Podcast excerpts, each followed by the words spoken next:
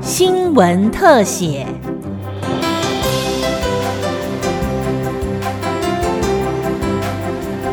听众朋友您好，欢迎收听今天的新闻特写，我是郑继威。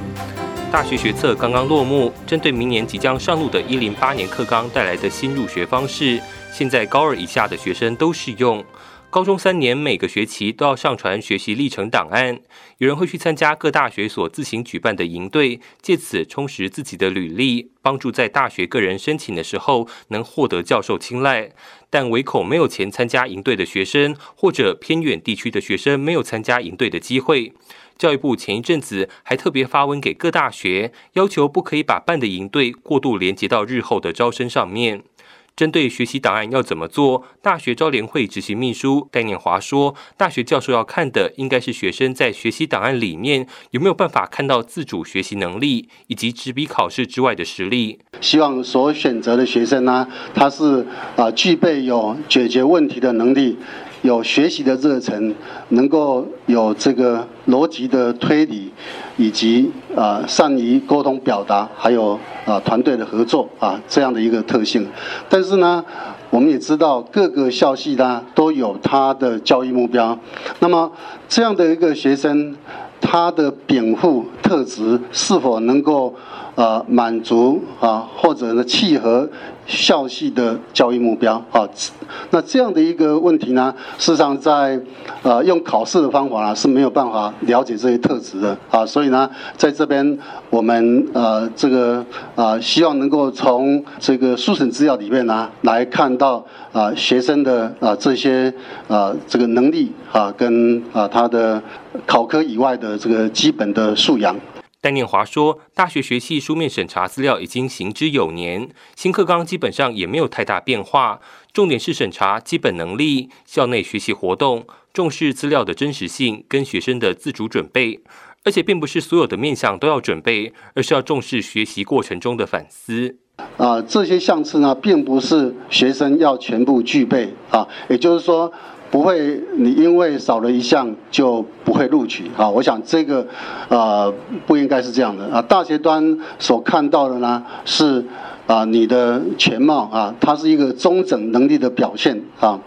那么，所以呃，学生不需要过度的准备啊。那么啊，样样具备，这是啊没有必要的。台湾大学副教务长詹奎元表示，台大重视个人申请管道，因为多数学系只能在这个管道看到学生真实样貌。教授们一定会看书面资料，重点会摆在校内课程，像是固定必修课程以及延伸的加深加广课程。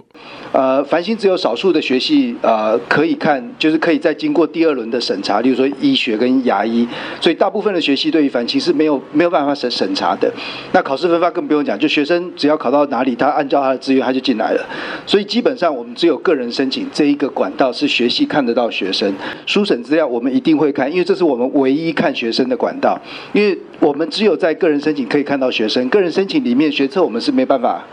看的，就是说啊学测也不能占超过百分之五十，因为占太重的话，它就变成是考试分发的另外一种样貌，然后所以呃这个是第一个，就是所有的学系一定会看备审资料，因为备审资料是我们唯一看到学生的一种方式，例如说固定的啊课程这是一定的啊固定的探究与实作，固定的加深加广选修，因为它是教育部定的，所以。学生学校就一定要开，那这样子呃台大的重视就不会有，就是呃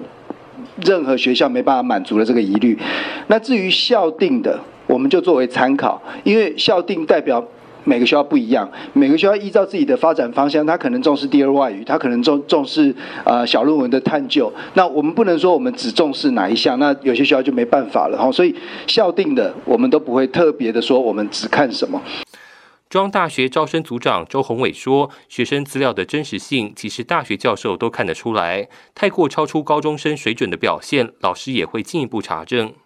能够让我们分辨出来他有或没有这样子的能力。我举个例子，如果是一个呃商管领域的学习，他可能需要学生要有人际合作的特质，他可能学需要学生要有沟通领导协调能力。然后接下来，如果一个商管领域的学习决定了这样子的事情了之后，他就会开始想，我要请学生教什么样的资料，才能够辨别出学生有或没有这样子的能力跟特质，成绩不行，所以他就会想到，好，那是不是有比如说干部的经历，或者是社团参与的活动的经历，也许。可以判断出，那如果我们一旦确认了这样，学系就会去勾选这样子的资料。哦，当所以大家如果了解到这样子的事情了之后，你就会发现到一件事情是，学系的这些能力跟特质，不是有多少张证书，不是你有多少个点数，不是你有多少张证明可以决定的。因为几张班长证书、几张社长证书，完全不能够代表你真的具有沟通领导协调能力啊、人际合作能力啊，除非你真的能够说出你在。担任这些活参加这些活动之中，展现出你有什么领导能力或者是人际合作能力。虽然大学着重参采校内课程，但是偏乡学校开课可能不足，造成学生准备更加弱势。戴念华表示，会鼓励高中跟大学媒合，看学生的学习反思是否跟在地的生活相关，鼓励社区高中学生的备审资料具有在地特色。以上新闻特写由新闻科记者郑继威采访直播，谢谢您的收听。